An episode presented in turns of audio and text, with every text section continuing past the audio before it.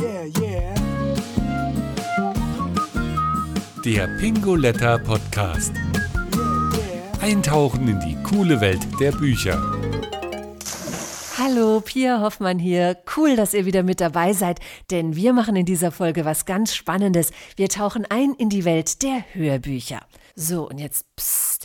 Ich muss jetzt mal ein bisschen leise sein, denn hinter dieser Tür im Pinguletta-Studio wird gerade das neueste Hörbuch produziert. Und da hören wir jetzt mal live rein. So, Anna, bist du ready? Ja, Die Aufnahme läuft. 2, 3, go.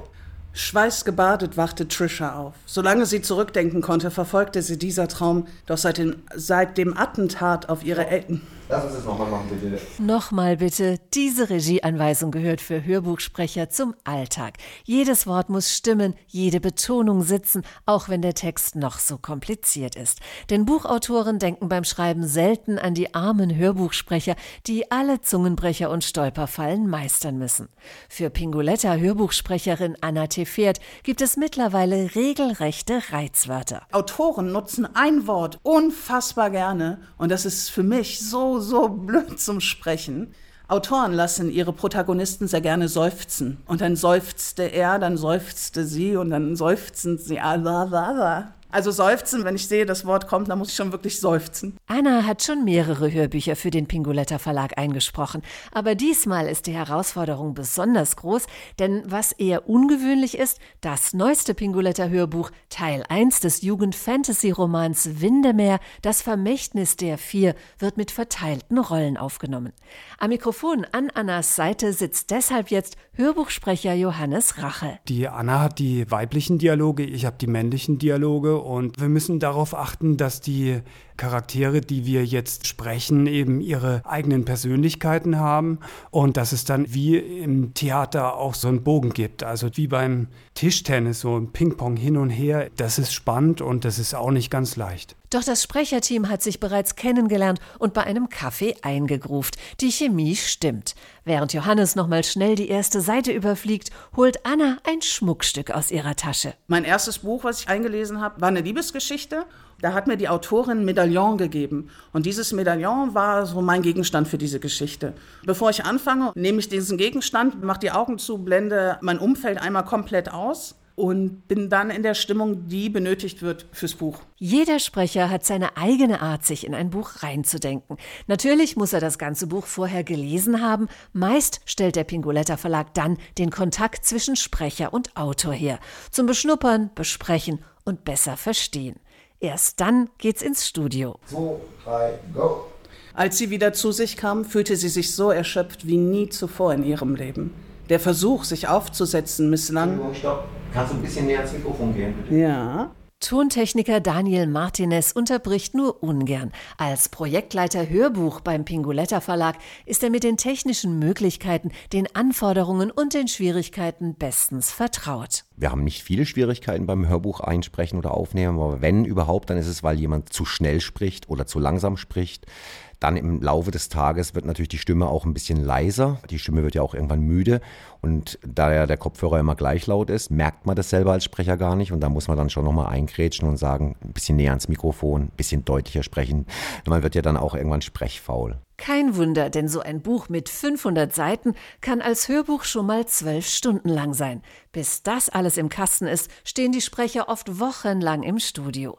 Bei vielen Verlagen werden Buchmanuskripte daher vor der Vertonung gekürzt, Passagen gestrichen, ganze Kapitel einfach weggelassen. Für Pinguletta Verlagschefin Silke Boger ist das keine Option. Ich kürze ja auch nicht das Printmanuskript und bringe da vielleicht den Leser oder in dem Fall den Hörer um wichtige Abschnitte im Buch.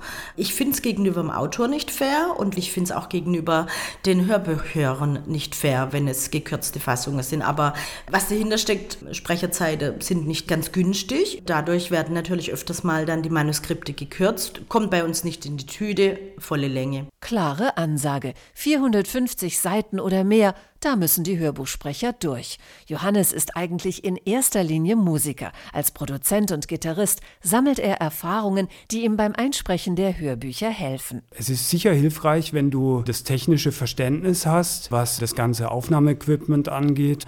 Ein gutes Ohr hilft sicher und ich denke, das ist dann auch nicht anders, wie wenn ich jetzt ein Instrument spiele, das aufnehme und mich danach frage, war das jetzt gut, könnte es vielleicht emotionaler sein oder muss ich die Töne vielleicht ein bisschen länger oder kürzer machen. Also ich denke, das hilft ungemein. Aber im Endeffekt kommt es natürlich auf die Stimme an. Wenn sie nicht gerade Hörbücher einliest, arbeitet Anna als Sprecherin beim Radio. Auch hier sind wichtig angenehmes Timbre, dialektfreie Aussprache, ein Tick schauspielerisches Talent und dann natürlich. Sprechen können ist sehr hilfreich. Das klingt so, ja, aber jeder kann sprechen. Aber das ist ja schon konzentrierteres Sprechen, pointierteres Sprechen, eine äh, klare Aussprache. Und ich glaube, es ist von Vorteil vielleicht, wenn man gerne spielt, also mit der Stimme spielt. Und dann brauchst du eigentlich nur ein Aufnahmegerät, ein Buch und dann geht's los. Für den Pinguletta Verlag hat Anna die Wintertöchter Teil 1 und 2 vertont. Der dritte Band ist bereits in Arbeit. Als Hörbuchchef muss Daniel dann zunächst mal alle Aufnahmen komplett durchhören. In den vielen Stunden hat er seine Liebe zum Hörbuch entdeckt. Es war für mich eine neue Erfahrung, weil ich tatsächlich jetzt nicht so auf Romane stehe, weil ich dann festgestellt habe, hey, gar nicht so schlecht, vielleicht sollte ich mir öfters mal solche Geschichten anhören. Ich bin nicht der große Leser und ich glaube, vielen da draußen geht es so. Das sind Hörbücher echt geil. Du kannst es ja auch einteilen, du kannst es nebenher laufen lassen beim Putzen, beim Wäschewaschen oder halt einfach nur auf der Couch sitzen sitzen, Kopfhörer auf und genießen. Und das hat Verlagschefin Silke von Anfang an erkannt. Beim Pingoletta Verlag sind Hörbücher mittlerweile fast so wichtig geworden wie die Bücher selbst. Es gibt Menschen, die lesen gerne. Auch hier bieten wir ja verschiedene Varianten an mit E-Books oder Printbooks und Menschen hören gern und tatsächlich auch während der vergangenen Monate gab es einen ganz klaren Trend zum Hören und dann kommt natürlich noch dazu, ein Hörbuch bringt nochmal eine ganz andere Stimmung rüber, weil ja Sprecher oder Sprecherin den Inhalt des Buches nochmal anders transportieren können. Und da Daniel als Sänger weiß, wie man mit seiner Stimme Songs interpretiert, kam er dann auch mal hinter Mischpult vor und hat sich selbst in eine Sprecherkabine gestellt, um ein Hörbuch einzusprechen. Es ist ein Sachbuch, da geht es um die paranoide Schizophrenie. Und es war für mich super interessant, nicht nur das Buch einzusprechen, weil es natürlich auch ganz viele Fachausdrücke gibt, Wörter, die ich in meinem Leben tatsächlich noch nie gehört habe und auch recherchieren musste, wie man sie ausspricht, was sie bedeuten. Aber auch über die Krankheit so viel zu lernen, hat mich tatsächlich echt schlauer gemacht. Und ich kann das Buch natürlich nur jedem empfehlen. Das Buch Als ich aus der Zeit fiel, gesprochen von Daniel, ist im Pinguletta Verlag erschienen. Ebenso wie auch die Wintertöchter-Saga, gesprochen von Anna. Und demnächst erscheint dann auch das neue Fantasy-Abenteuer Windemeer, an dem Anna und Johannes gerade im Studio basteln. Und deshalb lassen wir die beiden jetzt am besten weiterarbeiten. Und go. Der Versuch, sich aufzusetzen, misslang und überhaupt war es ihr unmöglich, sich zu bewegen. Nicht einmal ein Finger vermochte sie zu rühren. Das nehmen wir. Yes! Mega, wir sind durch. Tja, und damit sind wir leider auch schon durch mit unserer Reportage aus dem Pinguletta Hörbuchstudio. Alle Pinguletta Hörbücher findet ihr auf den gängigen Audioportalen, so wie unseren Podcast auch. Und in der nächsten Folge stelle ich euch die allererste Schriftstellerin vor, die der Pinguletta Verlag unter Vertrag genommen hat, Krimi-Autorin Claudia Konrad. Sie wird uns verraten, wie eine Schriftstellerin arbeitet und vielleicht verrät sie uns ja am Ende sogar, wer der Mörder ist. Also unbedingt wieder reinhören. Buchstaben sind unsere Leidenschaft. Noch tiefer eintauchen auf pinguletta.de